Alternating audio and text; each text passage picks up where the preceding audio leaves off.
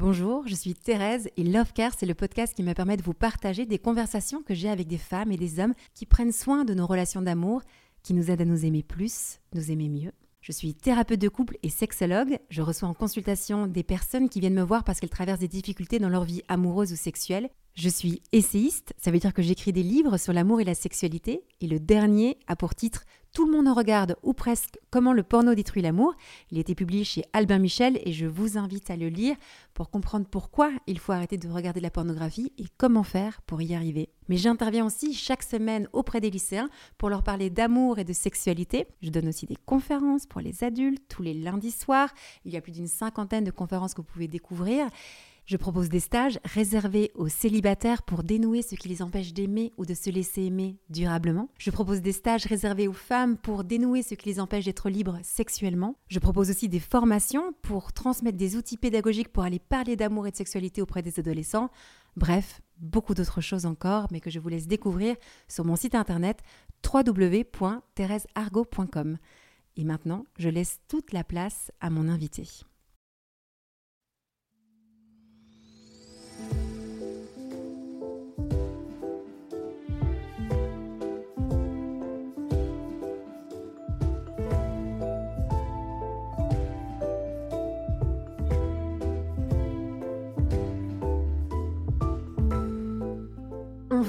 Alors on compare, on prend, on teste, on utilise.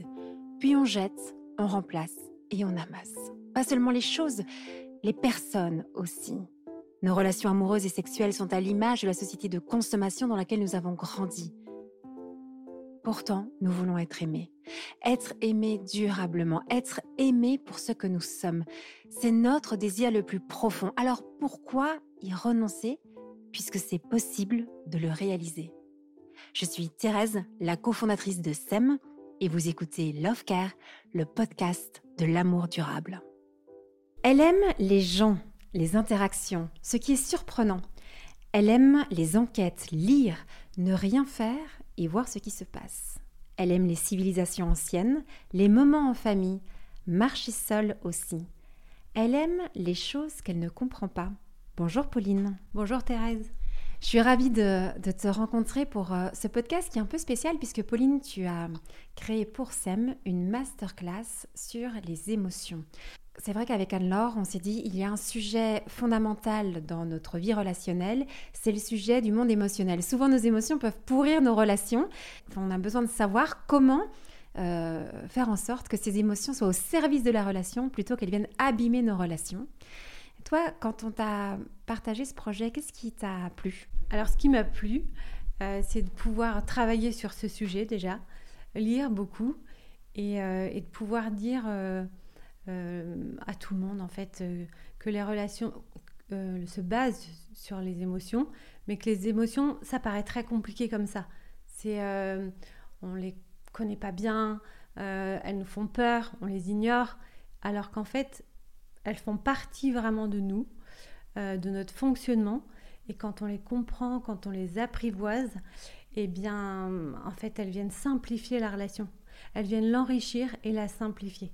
Et en fait, je trouvais ça vraiment merveilleux de pouvoir euh, m'exprimer là-dessus, travailler là-dessus et partager euh, ce que j'ai découvert à ce sujet. Quand est-ce que tu as découvert, toi, le, le monde euh, émotionnel, c'est-à-dire tu dis euh, tout ce que tu as pu comprendre, tu, le connais tout ça depuis que tu es petite ou bien euh, c'est récent?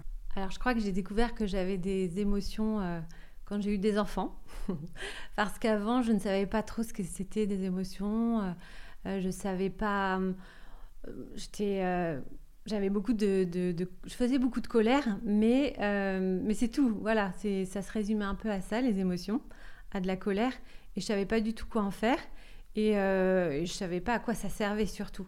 Et quand j'ai eu des enfants, j'ai bien vu tous ce, ces volcans émotionnels euh, chez mes enfants.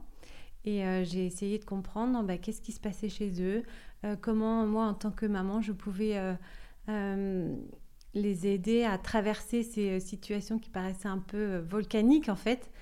Et donc j'ai commencé à lire beaucoup sur le sujet, à comprendre, à découvrir. Et tous les jours, ça m'aide au quotidien, que ce soit dans mes relations euh, familiales, dans mes relations amicales, professionnelles.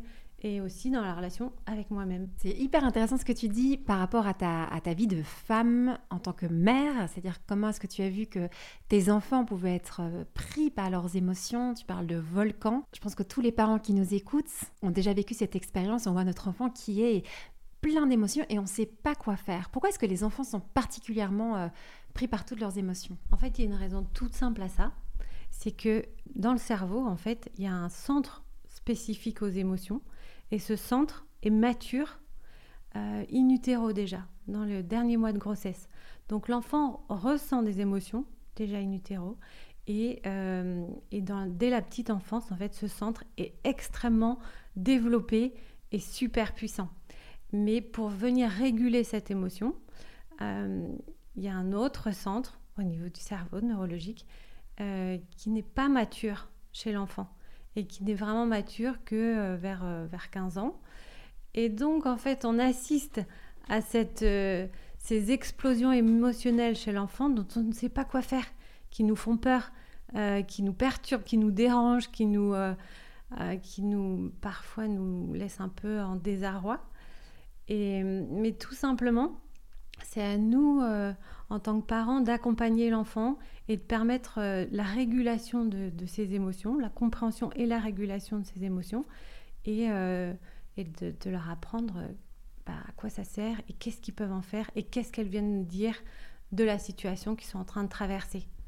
J'ai tout de suite envie de t'interroger sur un, cas hyper concret euh, d'un parent qui verrait euh, son enfant se mettre régulièrement en colère, faire des grandes colères. J'ai un ami qui m'a confié ça l'autre jour. Il m'a dit Ma fille, arrête pas de se mettre en colère, je ne sais pas quoi faire. Qu'est-ce que tu conseillerais à ces parents-là? Donc, la, colère, c'est l'émotion qui, vient euh, qui vient dire qu'il y a quelque chose qui est perturbé chez l'enfant, quelque chose qui est atteint dans, sa, dans sa dignité, dans son existence. En fait, Parfois, il y a quelque chose qu'il essaye de dire et qu'il n'y arrive pas, et donc il explose en colère. Et en fait, le parent, qu'est-ce qu'il doit faire? Euh, Il est tenté d'abord de dire euh, bah, arrête, calme-toi. Mais je pense que on est tous conscients que jamais, jamais euh, le fait de dire à quelqu'un calme-toi n'a réussi à calmer la personne. Et on est tenté de dire va dans ta chambre, tu reviendras quand tu seras calmé. Mais en fait, l'enfant, il a qu'un besoin, en fait, c'est d'être entendu sur ce qu'il a à dire, sur le, mal-être qu'il ressent. Donc le parent, il peut dire, je vois que tu es en colère. Tu as le droit d'être en colère. En fait, c'est même pas un droit, c'est que c'est dans sa nature.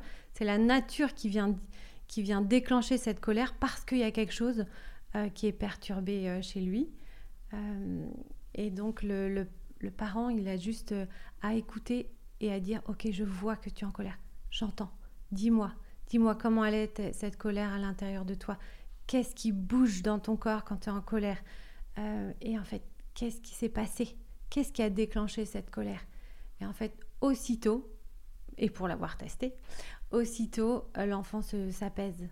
L'enfant se calme et, euh, et puis il va apprendre à donner les mots ses mots à lui sur ce qu'il est en train de vivre pourquoi la plupart des parents n'arrivent pas à faire ce que tu viens de proposer, ce que tu viens de suggérer, c'est-à-dire juste écouter euh, l'émotion et essayer de la comprendre? Pourquoi? Parce que la plupart du temps, on ne sait pas à quoi sert une émotion. On ne sait pas nous-mêmes à quoi sert l'émotion. Et en fait, on n'est pas à l'aise avec nos propres émotions, pour plein de raisons. Euh, parce que bah, peut-être quand on était enfant, on n'avait pas la possibilité d'exprimer nos émotions. Peut-être parce que tout simplement, on n'a pas compris que l'émotion fait partie intégrante de nos vies, euh, de notre fonctionnement, et qu'en fait c'est un, c'est un, un système d'adaptation à notre monde, et que, c'est un processus naturel euh, qui fait vraiment partie de nous et, et auquel on ne peut pas échapper du tout. Et donc en fait, quand on ne sait pas à quoi servent les émotions, on ne peut pas du tout aider la personne qui est en face de nous, on ne peut pas rentrer en relation avec quelqu'un qui euh, subit une émotion forte parce qu'on va pas savoir quoi faire en fait. Euh, et c'est bien ça qui est dommage parce que du coup, euh, on va peut-être nier l'émotion de l'autre. On va lui dire, on va faire comme si elle n'en avait pas, donc on va s'en détourner. Ou alors on va lui dire, t'as pas le droit d'être en colère. On va peut-être lui donner des solutions tout de suite. Et puis la personne, elle va se retrouver un peu triste parce qu'elle n'aura pas été entendue dans ce qu'elle est en train de vivre. Et puis le lien va se dégrader, va se distendre et euh, va générer de la frustration et chez l'un et chez l'autre. On a l'impression qu'une personne qui arrive à bien gérer ses émotions, à masquer, à ne pas montrer ses états d'âme, ce qu'il ressent intérieurement, euh, est une personne qui est plus en maîtrise. On va dire ah c'est une personne qui est solide. Euh, tu vois, on va envoyer, on va, pardon, on va utiliser tout un, vocabulaire qui est très aussi positif vis-à-vis de cette personne-là, alors que celle qui va qui va pleurer, qui va exprimer ce qu'elle ressent, on va la voir comme quelqu'un de fragile, quelqu'un de sensible. Tu vois, cette, cette distinction comme si, socialement parlant, euh, on valorisait davantage quelqu'un qui était plus en maîtrise et en contrôle de ses émotions que quelqu'un qui est dans, dans, dans la connexion avec ses émotions et qui les exprime. En fait, je pense qu'il y a une question d'équilibre. C'est-à-dire qu'une personne qui va exprimer tout le temps ses émotions et qui va en parler tout le temps et qui va euh, tourner en fait toute sa vie autour de ses émotions, en fait, elle va peut-être se faire un peu contrôler par ses émotions. Et donc, il lui manquerait certainement euh, de, connaître et de comprendre euh, ce qu'elle est en train de vivre et qu'est-ce qu'elle peut faire de cette émotion euh, pour pouvoir avancer et, et aller et s'ouvrir des perspectives dans la vie. Après, l'inverse, c'est vrai que on vante les, les, mérites de ceux qui sont dans l'hyper-contrôle de l'émotion. mais ça a un côté un petit peu finalement limité parce que l'émotion fait partie de la vie et on ne peut pas le nier. Et en fait, si on veut vraiment être dans la réalité, euh, dans, notre réalité, dans la réalité de l'autre, on est obligé de prendre les émotions en compte parce que c'est la manière dont on vit. Donc euh, si on est dans l'hyper-contrôle, on va être un petit peu dans l'antipathie en fait. On va être un petit peu dans le, euh, dans le surhomme mais qui est un petit peu déconnecté du réel. Donc finalement, on va un peu se détourner de ces personnes-là parce qu'en fait, inconsciemment, on va dire elles vont jamais nous comprendre. Et, euh, les personnes qui disent, euh, qui ne ressentent ni la peur ni la joie, en fait, si une personne ne ressent pas la peur, c'est une personne qui est dangereuse parce qu'en fait, elle va se mettre en danger, elle va mettre les autres en danger. Donc la peur, avant tout, elle est faite pour nous sécuriser, pour nous protéger. Je pense que si euh, l'être humain n'avait pas connu la peur, ne connaissait pas la peur, on se ferait, on se ferait tous écraser au coin de la rue quand on sort, euh, on se serait fait tous manger par les loups et les ours. Et, euh, et donc la peur, c'est avant tout une émotion qui nous protège. Et elle est indispensable. Donc quelqu'un qui dit j'ai pas peur, c'est quelqu'un qui ment ou c'est quelqu'un qui est dangereux. Donc en fait, il est pas très crédible, elle n'est pas très crédible cette personne-là au final. Quand j'entends Pauline, tu dis, euh, tu parles du surhomme, et c'est vrai que de nouveau aussi un peu dans l'imaginaire collectif, on a l'impression que les femmes sont souvent plus à l'aise avec leur monde émotionnel que les hommes. Alors c'est peut-être un, stéréotype de genre, c'est peut-être quelque chose qui est faux, mais est-ce que qu'est-ce que tu en penses dans cette distinction entre les hommes et les femmes par rapport au, monde émotionnel? Est-ce que c'est quelque chose qui serait euh, naturel ou culturel, cette meilleure connexion avec les émotions que peuvent avoir les femmes et cette distance avec le monde des émotions que peuvent avoir certains hommes Alors en fait, hommes et femmes, on est fabriqués pareil à la base. C'est-à-dire qu'on a tous le même mécanisme émotionnel. C'est-à-dire que euh, devant un danger, on va, le, corps est comme ça, il va euh, activer le circuit de la peur. Devant euh, l'atteinte à l'intégrité, il va, ah, il va déclencher le circuit de la colère. Devant un événement heureux, il va déclencher le circuit de la joie. Et ça, homme ou femme, c'est pareil.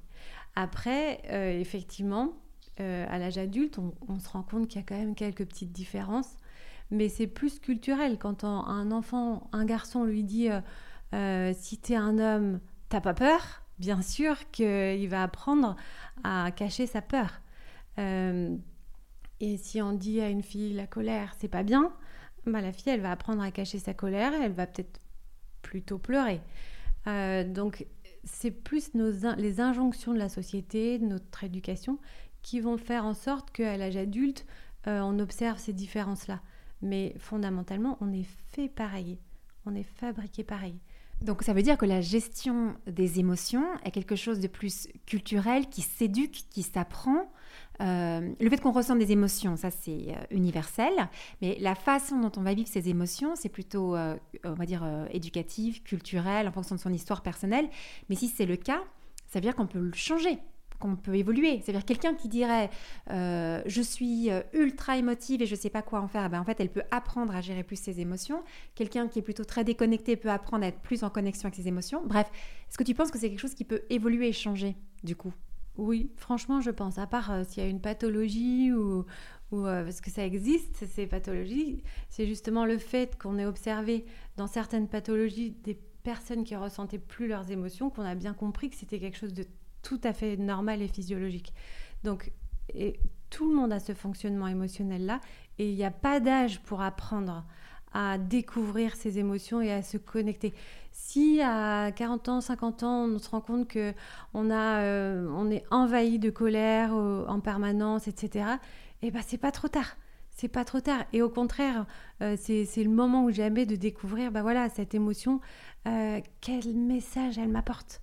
Quel message elle vient me dire sur, euh, sur un des besoins fondamentaux, euh, de, sur un de mes besoins fondamentaux qui est perturbé. En fait, c'est ça le rôle de l'émotion. C'est de dire, euh, là, il y a quelque chose, que ce soit dans ta pensée, dans ce que tu es en train de vivre, dans la situation extérieure, il y a quelque chose qui vient perturber tes besoins fondamentaux.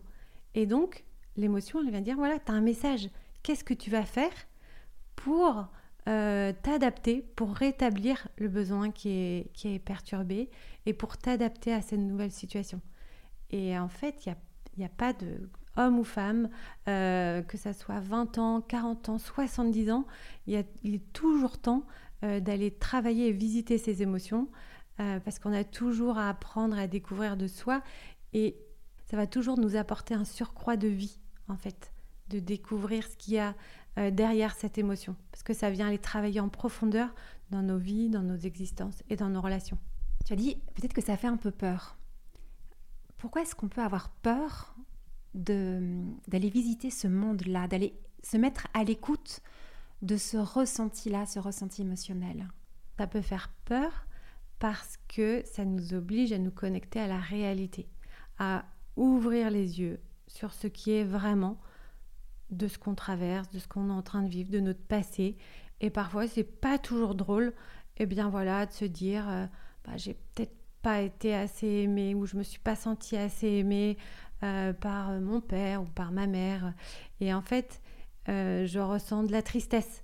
Et, et, en fait, ça peut faire peur d'aller visiter parce qu'on a l'impression qu'il y a quelque chose de figé, que, qu'on va pas pouvoir changer ça. Alors qu'en fait, justement, quand on découvre euh, les messages de nos émotions, on va pouvoir en deuxième temps, ok, euh, constater ce qui est et agir. C'est-à-dire, bah, aujourd'hui, tel besoin, je, je, comprends que tel besoin a été perturbé dans mon enfance, dans mon adolescence. Mais aujourd'hui, je peux faire quelque chose pour aller rétablir le besoin.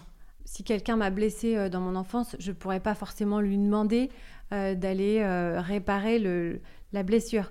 Mais je peux faire quelque chose pour aller réparer ce besoin de reconnaissance ou ce besoin de, d'estime ou ce besoin d'affection. Je peux, je peux décider de faire quelque chose moi-même pour rétablir ce besoin.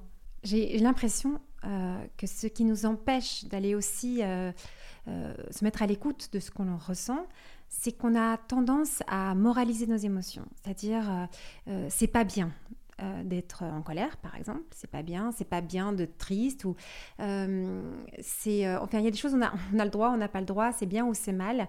Et dès lors qu'on moralise, ben, on va aussi s'interdire de les exprimer. Ou alors parfois, peut-être que ça vous est déjà arrivé, comme moi, d'exprimer une émotion, de dire en ce moment, par exemple, je suis triste.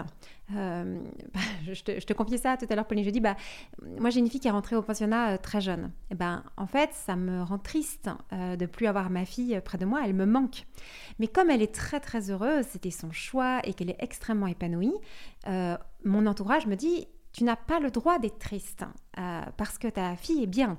Et moi, en tant que maman, je me dis, ce serait mieux, ou c'est la meilleure posture, c'est de ne pas parler de ma tristesse et de dire, mais si, si, je suis très contente, tout va bien, parce que ma fille est bien. Donc, c'est comme si ressentir de la tristesse dans cette situation était illégitime et j'avais pas le droit de l'exprimer, tu vois. Et, moi, je ressens souvent que parfois, euh, je, je, ressens une émotion, je voudrais la partager à mon entourage, euh, et il y a comme une négation de mon émotion en me disant, t'as pas le droit. Le plus important, c'est le bien de ta fille, le plus important, c'est ça, ou, ou, voilà, ou alors une un autre cas de figure, c'est t'as pas le droit parce qu'on va comparer à une autre situation. Par exemple, une autre situation, je veux dire, je me sens inquiète matériellement en ce moment, j'ai une, insécurité, euh, je sais pas, euh, financière, et là, on va me dire, mais non, mais t'as pas le droit, regarde, euh, les SDF dans la rue, eux, ils ont le droit d'être mal, mais toi, tu n'as pas le droit. Et donc, tu as une émotion qui est celle de l'insécurité et de la peur, et quelqu'un de proche vient te dire, non, en fait, t'as pas le droit. Tu comprends ce que je veux dire? Et, et, souvent, moi en tout cas, je suis souvent confrontée à ces situations-là dans ma vie. Euh, euh, et, j'ai l'impression que ça, ça bloque quelque chose aussi en moi dans ces moments-là. Alors, il faut se dire une bonne fois pour toutes que les émotions, elles sont toujours légitimes. Parce que c'est comme ça, on fonctionne comme ça. C'est comme si euh, tu ressens la faim et on va te dire Ah ben non, t'as pas le droit d'avoir faim. Regarde, les pauvres dans la rue, ils ont pas à manger. Donc c'est impossible de raisonner comme ça. Ça, c'est vraiment. tu peux pas avoir une relation juste et épanouissante si tu peux pas ressentir tes émotions et les partager. C'est impossible. Une émotion, elle est toujours légitime. Toujours, toujours. C'est comme ça. Mais ça, il faut le répéter des, des milliers de fois. L'émotion, elle est naturelle. Et parce qu'elle est naturelle, elle est légitime. Et ce que tu es en train de vivre là, toi, Thérèse, c'est ce que tu es en train de ressentir. Et si tu es triste parce que ta fille est en pension, mais bah, c'est normal, c'est légitime. Et tu as le droit de pouvoir le, dire, le vivre et le partager euh, et, de pleurer parce que tu es triste. C'est pas parce que ta fille est heureuse que toi, euh, tu peux pas être triste. C'est pas incompatible en fait. Parce que toi, tu vis cette émotion. Et en fait, ça, c'est euh, peut-être la seule chose à retenir, en tout cas euh, en, en, premier lieu, c'est de dire toutes les émotions sont légitimes. Mais ça, c'est c'est indispensable de, comprendre ça. L'autre est stressé, et eh ben c'est légitime. L'autre a peur, c'est légitime. Moi, je suis inquiète, et eh ben c'est légitime. Maintenant, on va pas s'arrêter là. C'est-à-dire que euh, on va essayer de comprendre euh, pourquoi. Euh, qu'est-ce qui fait que, qu'on ressent cette émotion-là? Donc, qu'est-ce que ça vient dire de la situation et qu'est-ce que je peux faire? Parce que l'émotion, ça vient euh, bouger quelque chose en nous. Alors, tu dis que toutes les émotions sont euh, légitimes et qu'il ne faut pas les moraliser. Euh, et en même temps, qu'est-ce qu'on enfin, dire qu'est-ce qu'on fait de cette émotion-là? Parce que, imaginons, je reprends le cas, ma fille va en pension, je suis triste et je pleure devant elle à la rentrée, je je lui dis que je suis triste. Moi, ce dont j'aurais peur, c'est que ça lui la mette un peu dans une sorte de, de, de, conflit intérieur en disant mais en fait mon choix va rendre triste ma maman, donc une sorte de chantage affectif ou de quelque chose qui va aussi la priver de liberté. Donc euh, comment faire pour que l'émotion que je ressens euh, à la fois je l'accueille, mais elle ne vienne pas euh, contaminer l'autre, qu'elle ne vienne pas, euh, que oui, que je ne pas la faire porter à l'autre. Comme pareil, je, peux être en colère. Comment faire pour que je ne m'emporte pas dans ma colère et que je ne commence pas à hurler ou à casser des choses ou à insulter parce que je suis débordée par ma colère? Tu vois ce que je veux dire, c'est que j'entends ton point de dire c'est légitime. Mais qu'est-ce que tu conseillerais pour, pour quand même faire en sorte qu'elle ne vienne pas abîmer le lien? Parce que, en fait, ressentir une émotion est toujours légitime. Après, c'est ce que tu vas en faire qui va être plus ou moins légitime. C'est-à-dire que tu peux pas aller exprimer euh, forcément ton émotion à ton enfant. Ce euh, c'est pas forcément le lieu, le moment euh, et la, bonne personne. L'émotion, elle doit être exprimée à quelqu'un qui va l'entendre. Parce que sinon, si tu exprimes ton émotion comme ça à quelqu'un qui, en fait, en a rien à faire, bah, finalement, ça va te créer encore plus de frustration et de tristesse parce qu'elle va pas être entendue, ton émotion. Et donc, ça va générer de la colère et, de, voilà, et de la culpabilité parce que c'était pas le bon moment et euh, que tu as l'impression d'avoir embêté euh, les gens, etc. Donc, c'est très important de comprendre que l'émotion qu'on ressent, elle est légitime, euh, toujours. Maintenant, la manière de l'exprimer, bah, en fait, on a le choix de la manière de l'exprimer et à qui on doit l'exprimer. La colère, on peut ressentir de la colère sans casser euh, les portes et euh, les vases de, qui sont autour de nous. En fait, on peut dire je ressens profondément de la, colère quand tu me parles comme ça. Par exemple, si quelqu'un te parle mal ou te, coupe tout le temps la parole ou, ou, te, voilà, t'envoie des, te, dit des propos blessant ou humiliant, tu peux ressentir cette colère, le dire. C'est pas pour autant que tu dois le gifler. Voilà. Mais en revanche, euh, tu peux. La colère que tu ressens, elle est légitime, elle est normale, et heureusement qu'elle est là. Heureusement, parce qu'elle vient dire, mais la situation, ça va pas, il y a quelque chose qui va pas du tout. Mais il y a une manière de l'exprimer, et il y a une manière d'agir pour que l'autre euh, entende cette colère et pour que toi, tu puisses rétablir de manière harmonieuse et pas dégrader en fait euh, la situation. Je ne sais pas si ça vous parle, euh, vous qui nous écoutez, mais moi, il m'arrive souvent de ressentir de la culpabilité quand je me laisse trop entraîner par mon émotion. Imaginons que euh, j'étais vraiment en colère contre un de mes enfants ou quoi, un membre de ma famille, et, je me laisse emporter par ma colère, et après, euh, j'ai toujours l'émotion de la culpabilité qui va me dominer en me disant mais oh, j'aurais pas dû, je me suis emportée. Et en fait, j'ai toujours un peu deux effets. Il y a, un peu qui se coule derrière que euh, en plus de l'émotion que j'ai, je vais ressentir une autre émotion qui est celle de me sentir coupable de ne pas avoir su gérer cette émotion-là. Par exemple, de la, de, la tristesse ou bien de. une émotion souvent euh, désagréable, en fait. Euh, c'est c'est là qui, qui, pose le plus problème. Euh, et, et, c'est vrai que dans la question de la, gestion émotionnelle, c'est comment faire en sorte de, de, s'épargner ce sentiment de culpabilité qui peut nous envahir après coup. Oui, bah, tu vois, c'est exactement pour ça que j'ai écrit cette masterclass. Parce que, en fait, dans ce que tu dis, c'est une émotion qui entraîne une autre émotion et qui entraîne une autre émotion. Donc euh, la colère qui entraîne la culpabilité, qui entraîne la tristesse. Et en fait, euh, bah, tu t'en sors pas, en fait, de, l'histoire. Alors qu'en fait, il y a deux choses. Dans l'émotion, tu as l'expression de l'émotion. Tu as la manière de, de, déjà de la ressentir et puis de l'exprimer. Et puis, si ça s'arrête là, euh, bah, elle va toujours revenir ou, tu, ou en fait, elle va, ça va tourner en rond. Alors qu'en fait, il y a quelque chose à faire. Tu as quelque chose à faire. Voilà, je ressens de la colère parce que. Et qu'est-ce que je fais pour rétablir ce besoin? Il y a toujours deux choses. Il y a tu ressens et t'exprimes et il y a tu agis. Et c'est là, en fait, il y a, il espèce de temps, en fait, d'espace à avoir, à donner entre l'émotion et l'action. Ça, c'est vraiment très important de comprendre ça. C'est que euh, pour pouvoir exercer notre liberté et grandir et acquérir des, degrés de liberté, hein, parce que je pense qu'on n'est jamais complètement libre, mais en tout cas on acquiert des degrés de liberté, eh bien en fait il faut s'autoriser à, mettre de l'espace euh, et, à se donner le temps de répondre à cette émotion de manière juste. Mais ça me fait penser à, quand même une, autre distinction qui me semble importante de faire. Quand je t'entends, euh, c'est la différence entre l'émotion et le sentiment, nos sentiments, parce que tu dis là, laisser le temps. Et moi, pour moi, l'émotion, c'est quelque chose de plus, euh, de plus soudain qui me submerge en un coup. Et, souvent, ça m'amène à avoir une réaction très rapide.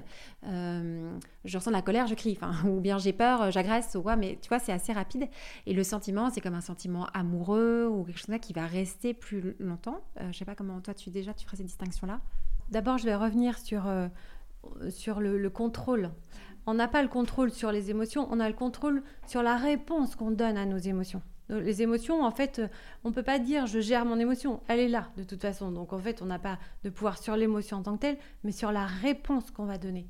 Et alors après, pour la distinction entre émotion et sentiment, ça j'en parle euh, dans mon masterclass parce que c'est important, il y a des émotions qui sont primaires.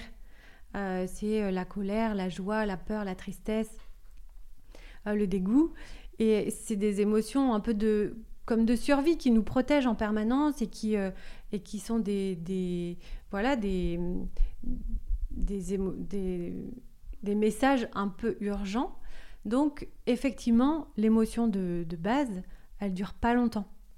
Euh, alors après, quand on éprouve une forte colère pour une situation qui paraît pas très importante, on peut quand même se poser la question tiens, pourquoi je réagis de manière aussi forte et presque démesurée par rapport à, au déclencheur en fait? Là, parfois, c'est intéressant d'aller un peu creuser euh, pour voir s'il n'y a pas une accumulation de colère euh, non gérée ou il n'y a pas eu d'action en fait de fait et euh, pour comprendre en fait peut-être qu'il y a un message urgent et qui vient ressortir de manière un peu plus explosive dans cette situation-là. Et après, donc le sentiment, on va dire, pour simplifier là, le sentiment, c'est l'émotion qui dure en fait. c'est des déclinaisons d'émotions ou des combinaisons d'émotions. Donc là, on fait une distinction entre l'émotion et le sentiment, mais il y a autre, chose aussi, euh, c'est la question des humeurs. Euh, on pourrait se dire que euh, on se laisse un peu envahir par ses émotions en fonction de, de, de, ses humeurs ou de son, de, sa, de son cycle hormonal, parce qu'on dit, parce que tout à l'heure on faisait distinction entre les femmes et les hommes, et l'impression qu'un lundi on peut être méga en forme et un mardi mais au bout du rouleau, et, et on a l'impression d'avoir ces montagnes russes émotionnelles en permanence. Est-ce que c'est pas aussi lié à ce monde hormonale. Oui, alors dans la, dans la masterclass, j'explique en fait, je fais une distinction euh, entre les humeurs, le sentiment, et euh, l'émotion. Et les humeurs, c'est un état en fait, c'est un état de base qui nous habite. On ne sait pas toujours pourquoi. Il n'y a pas toujours de réponse, de raison apparente. alors parfois, si on creusait, on pourrait trouver.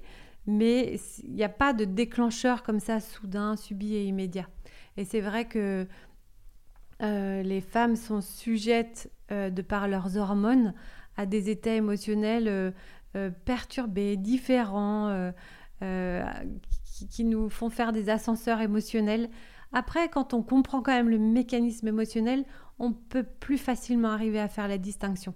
Voilà, là, bah, c'est juste mon état, mon état, mon cycle, en fait, le, moment de mon cycle qui me qui m'amène à cet état de, de, tristesse ou d'agacement ou de colère, mais il n'y a pas forcément une raison précise euh, et, immédiate. mais ce que j'entends dans ce que tu partages, Pauline, c'est que, et ce que tu dis depuis le début, hein, c'est que la compréhension nous permet de, de, mieux réguler ses émotions, de mieux vivre avec ses émotions.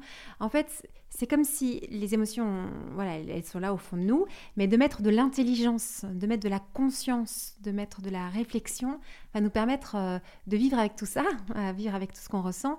Euh, tu parles du lien avec le, cycle, c'est vrai, de, de, pouvoir se dire, ah là, mais c'est parce que je suis en période euh, de règles ou bien au, contraire en période ovulatoire et que ça me met dans tel ou tel euh, type de ouais, d'humeur et donc aussi un peu de je ressens plus telle ou telle émotion. Parfois juste la fatigue, je trouve que ça c'est important aussi euh, de, sentir que quand on est fatigué, on va ressentir plus certaines émotions et parfois elles vont un peu prendre trop de place, elles vont un peu être exagérées. En fait, c'est comment avec mon intelligence euh, je saisis ce que je vis au niveau émotionnel et c'est là que je regagne en liberté, euh, en liberté intérieure. Et euh, d'où l'importance de ta masterclass parce qu'elle nous permet de comprendre le fonctionnement. En fait, est-ce que tu pourrais nous réexpliquer le, bienfait, selon toi, d'avoir cette compréhension tu vois, parce que surtout que ta masterclass, elle est très pédagogique, c'est, tout le monde devrait l'entendre, le savoir. À partir du moment où on comprend comment on fonctionne, comment, euh, comment, pourquoi on ressent cette émotion et qu'est-ce qu'on peut en faire surtout. Quand on arrive à ventiler euh, notre, euh, notre univers émotionnel, on est beaucoup plus à l'aise avec nous-mêmes déjà. Ça nous amène justement à la relation, dans la relation, à comprendre et à être capable d'être en face de quelqu'un qui vit une émotion différente de la nôtre, mais ça nous, ça nous permet en fait d'être à côté de lui, de comprendre ce qui se passe, de l'aider à comprendre ce qui se passe et d'être là pour lui. En fait, à ce moment-là, on, se détourne un peu de nous, on, se met vraiment en face de l'autre et, on se pose la question, mais qu'est-ce qu'il est en train de vivre, lui ou elle, à ce moment-là? Et en fait, ça, euh, ça, ça, nous procure un sentiment incroyable. Alors, je ne sais pas s'il existe un nom pour ce sentiment, c'est à chacun de le découvrir, mais le sentiment, en fait, de se dire, bon, moi, je suis à l'aise en tout cas, je, comprends mon univers émotionnel, mais là, je peux, du coup, être complètement à l'autre et euh, être présent à ce qu'il vit et être à ses côtés, que ce soit dans les joies ou dans les peines. D'être vraiment soi-même, mais tourné vers l'autre. Et ça, c'est un sentiment qui est incroyable et, euh, qui permet à la relation euh, d'être plus riche, plus intense et de durer et surtout de traverser toutes les épreuves de la vie, les difficultés, euh, les, voilà, les aléas qui sont euh, permanents au final. Mais ça nous, ça nous permet en fait de nous adapter ensemble euh, à ce que la vie nous réserve. C'est génial ce que tu dis là parce que dans un premier temps, on pourrait penser qu'aller suivre une masterclass sur les émotions, c'est encore un truc très nombriliste. On va se regarder soi-même, moi et mon mal-être, moi et mes émotions, et tu vois, qui est vraiment auto-centré. Et là, tu es en train de nous expliquer une chose, c'est que cette compréhension de nous-mêmes, de notre fonctionnement, va nous permettre d'être plus dans la relation à l'autre, plus ordonné euh, à l'amour, en fait, de pouvoir accueillir l'autre avec ce qu'il est. Et en tant que que compagne, en tant que compagnon, mais aussi euh, en tant que parent. Enfin, moi, je pense que euh, cette masterclass, elle est indispensable pour tous les parents parce que, comme tu l'as très bien expliqué au début, nos, enfants vivent plein d'émotions. Si pour nous-mêmes, on n'a pas compris le fonctionnement des émotions et si nous-mêmes, on ne sait pas euh, les regarder et, agir en fonction, on n'arrivera pas à accompagner nos enfants. Donc, on va être dans des conflits, donc on va être dans des difficultés parce que nos enfants ne vont pas se sentir écoutés et compris. Euh, et ça, je, pense que c'est une, vraie clé. Euh, et je le dis aussi en tant que maman, euh, que d'arriver à rentrer dans cette dimension-là pour soi-même qui nous permet d'être après à l'écoute des autres. Et j'aime bien ce petit mouvement qui est, je prends un tout petit peu de temps pour moi, mais pour être plus présent à l'autre, dans la relation à l'autre. Et, aussi, quand même, de comprendre que quelqu'un qui, qui serait très coupé de ses émotions, ben, mine de rien, il se coupe aussi des autres. Et je trouve que c'est dans les deux sens que tu partages là, euh, d'où euh, l'importance de ta masterclass. Mais Pauline, on pourrait t'écouter pendant des heures parce que c'est vraiment passionnant. Euh, il y aurait mille choses à dire sur ce monde-là. Et puis c'est pour ça que tu l'as créé cette masterclass pour nous raconter ces mille choses. et avec, avec beaucoup de pédagogie. quand j'ai suivi ta masterclass, je me suis dit une chose. Il faudrait que dans toutes les écoles, euh, du monde, on puisse recevoir tout le contenu que tu donnes. C'est-à-dire que ça doit être quelque chose qui doit être enseigné à n'importe qui euh, dès le plus jeune âge, parce que c'est quelque chose de très logique, euh, de très aussi pragmatique, hein, puisque tu donnes aussi des conseils, qui devrait faire, vraiment faire partie de l'enseignement obligatoire. Alors, nous, adultes, on ne l'a pas reçu. Certains enfants dans certaines écoles exceptionnelles le reçoivent aujourd'hui mais euh, il faudrait que, que, que, ce soit euh, comment dire, systématique, que cet enseignement euh, sur les émotions soit donné. Alors, si vous voulez donc une leçon de rattrapage, elle est possible sur SEM. Mais avant de terminer, Pauline, s'il y avait une chose que tu voudrais transmettre aujourd'hui, que tu aurais voulu apprendre, toi, plus jeune, plus tôt, que tu voudrais partager, ce serait laquelle? En fait, il y a une chose que j'aurais aimé comprendre euh, et en tout cas que j'aime comprendre maintenant, c'est que l'émotion est légitime. Voilà, l'émotion, c'est quelque chose de, physiologique, de normal, de légitime. Et, euh, plus encore, c'est quelque chose de, puissant qui nous met en mouvement et euh, qui va permettre de créer du lien et de, les comprendre, d'apprivoiser cet univers émotionnel. C'est quelque chose de tellement enrichissant et qui, qui ouvre tellement de portes devant des, situations qui paraissaient inextricables, où il n'y avait pas de porte ouverte. Bah si, en fait. En fait, l'univers émotionnel permet euh, de, de, développer des relations enrichissantes, nourries et, euh, et belles, en fait, et vivantes. Merci en tout cas, Pauline, d'avoir accepté de faire cette masterclass. Merci pour ce temps d'échange. Et puis, je vous encourage à, suivre cette masterclass disponible sur SEM. Merci Thérèse. Et là, je pourrais dire que c'était une grande joie euh, de travailler euh, ce masterclass et, de pouvoir euh, vous le présenter. Si vous désirez l'amour durable, retrouvez toutes les propositions de SEM sur notre site internet sem.co et sur nos réseaux sociaux Instagram et Facebook. Si vous êtes un professionnel du love care, rejoignez la communauté SEM. Et pour semer avec nous cette vision de l'amour, mettez un avis ou 5 étoiles sur votre plateforme d'écoute pour soutenir ce podcast. Venez signer notre manifesto et surtout, parlez de SEM autour de vous. Parlez-en à vos amis, à vos familles, à vos collègues qui ont tant besoin d'être outillés et accompagnés pour vivre leur désir le plus profond, aimer et être aimé durablement. Ensemble,